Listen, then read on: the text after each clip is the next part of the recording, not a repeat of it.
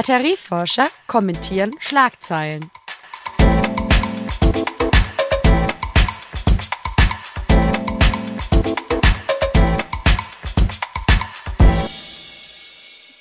Hallo und herzlich willkommen zu unserer neuesten Batterie-News-Folge. Hallo Patrick. Moin Daniel. Heute dreht sich alles um Graphen-Aluminium-Ionen-Batterien des australischen Unternehmens Graphene Manufacturing Group, GMG kurz, auf das uns netterweise ein Hörer hingewiesen hat. Vielen Dank dafür. Wir begrüßen heute dazu im Studio Herrn Professor Maximilian Fichtner. Hallo, Herr Fichtner. Ja, hallo. So, ähm, Michael Taylor titelte in der Forbes zu diesem Unternehmen und dieser Batterie, Entwickler einer Aluminium-Ionen-Batterie behauptet, sie lade 60 mal schneller als Lithium-Ionen und biete einen Durchbruch bei der Reichweite von Elektrofahrzeugen. Zunächst soll die Zellchemie in Knopfzellen eingesetzt werden und dann aber bereits 2024 auch für Pouchzellen von E-Autos. Und neben der Schnellladefähigkeit ähm, verspricht GMG auch, dass seine Zellen dreimal so viel Energie wie die besten aluminiumbasierten Zellen speichern können. Außerdem soll die Zelle viel langlebiger sein, und zwar 3000 Zyklen ganz genau. Herr Fichtner, jetzt haben wir in diesem Podcast noch nicht über Aluminium-Ionen-Batterien gesprochen. Was macht denn Aluminium-Ionen-Batterien grundsätzlich theoretisch so attraktiv? Ja, da gibt es mehrere Gründe. Also das eine ist natürlich zunächst mal der Nachhaltigkeitsaspekt. Aluminium ist eines der häufigsten Elemente in unserer Erdkruste. Da ist also definitiv kein Mangel zu befürchten. Es kommt überall auf der Erde vor. Es ist auch nicht giftig. Und dann wird auch gehofft, dass man damit eine sehr hohe Speicherdichte erreichen kann. Ja, das liegt daran, dass Aluminium ist ja, die Chemiker wissen das, ist ein dreiwertiges Metall äh, und kann damit theoretisch drei Ladungen transportieren. Das ist also mehr als Magnesium, was zwei hat, oder Lithium, was eins hat.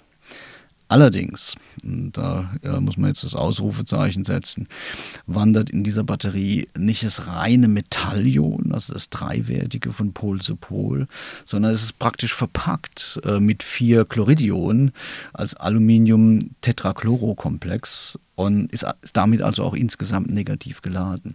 Das macht es zwar schnell, aber es ist sehr groß, ähm, dieser Komplex, und es ist dann am Ende wieder ein einwertiges Ladungstransferion, was dann halt negativ geladen ist.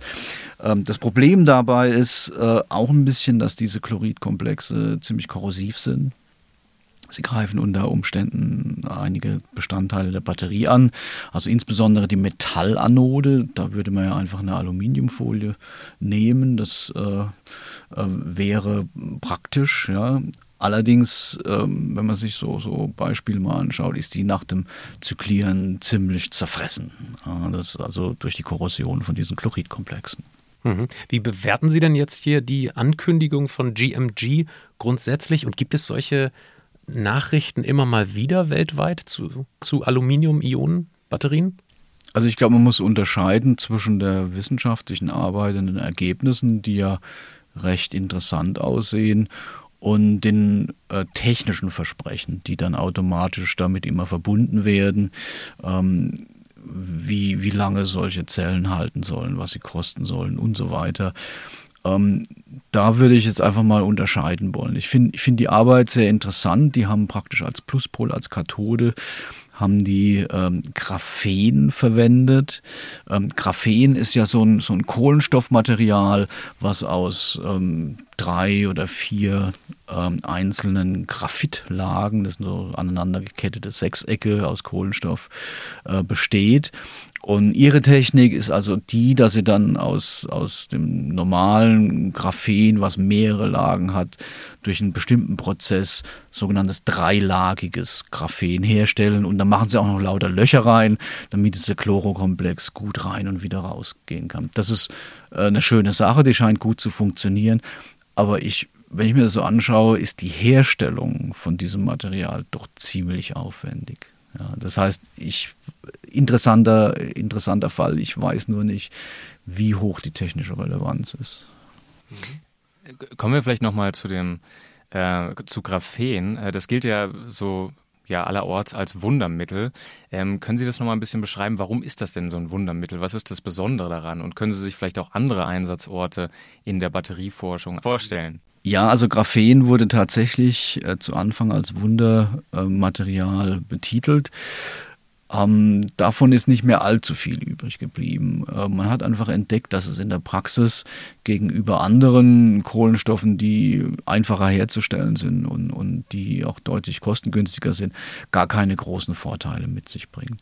Ähm, versprochen hat man sich äh, insbesondere eine Verbesserung der internen Ladungsverteilung bei einer Batterie, weil das Graphen eine sehr, sehr hohe Leitfähigkeit entlang dieser dünnen Schichten hat. Ähm, offenbar kriegt man das, kriegt kriegt man das aber auch mit anderen Materialien recht gut hin. Dann ist es so, dass das Graphen sich selber gar nicht mal so gut mit den Batteriematerialien verträgt. Das Graphen ist nämlich ähm, äh, unpolar äh, und äh, würde eigentlich gerne auf andere unpolare äh, Materialien gehen und dort vielleicht hängen bleiben. Die eigentlichen Speichermaterialien sind aber immer polar. Das heißt, die beiden mögen sich eigentlich nicht. Die muss man irgendwie zu, äh, zu ihrem Glück zwingen, die muss man irgendwie zusammenbringen und, und, und muss dann hoffen, dass das auch so bleibt. Deshalb arbeiten eigentlich die wenigsten Leute mit reinem Graphen, sondern sie versuchen es irgendwie zu modifizieren, um die Eigenschaften nochmal zu verbessern. Mhm. Also nochmal zusammengefasst, diese Ladezeit und die äh, Zyklen, ähm, beziehungsweise die Lebensdauer, das halten Sie schon für realistisch, die Ankündigung? Ich meine, nochmal, ähm, Sie sprechen hier von 60 mal schneller als Lithium-Ionen-Batterien. Ist das, ist das realistisch? Naja, jetzt, jetzt wird hier wahrscheinlich verglichen äh, ein Laborexperiment mit einem technischen Device. Äh, und das finde ich nicht ganz fair. Äh, ich habe auch schon Lithium-Ionen-Batterien gesehen, die äh, deutlich schneller sind als alles das, was auf dem Markt sind. Ist, also das würde ich, da, da würde ich erstmal warten, bis wir tatsächlich ein technisches Gerät haben.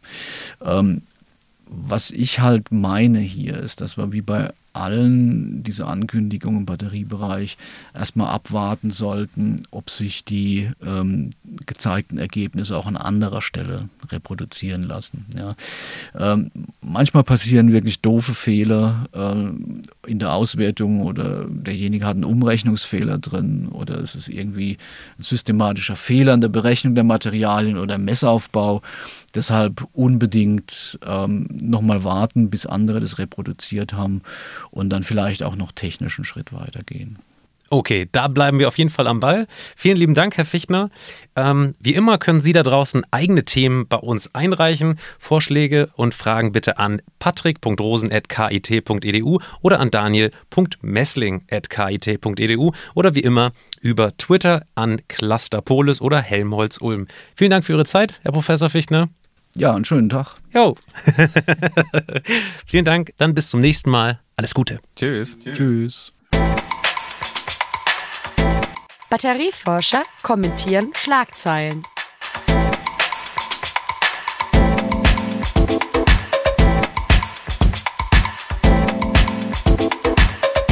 Dieser Podcast wurde produziert vom Center for Electrochemical Energy Storage Ulm und Karlsruhe, kurz Celeste, einer Forschungsplattform des Karlsruher Instituts für Technologie, der Universität Ulm und des Zentrums für Sonnenenergie und Wasserstoffforschung Baden-Württemberg.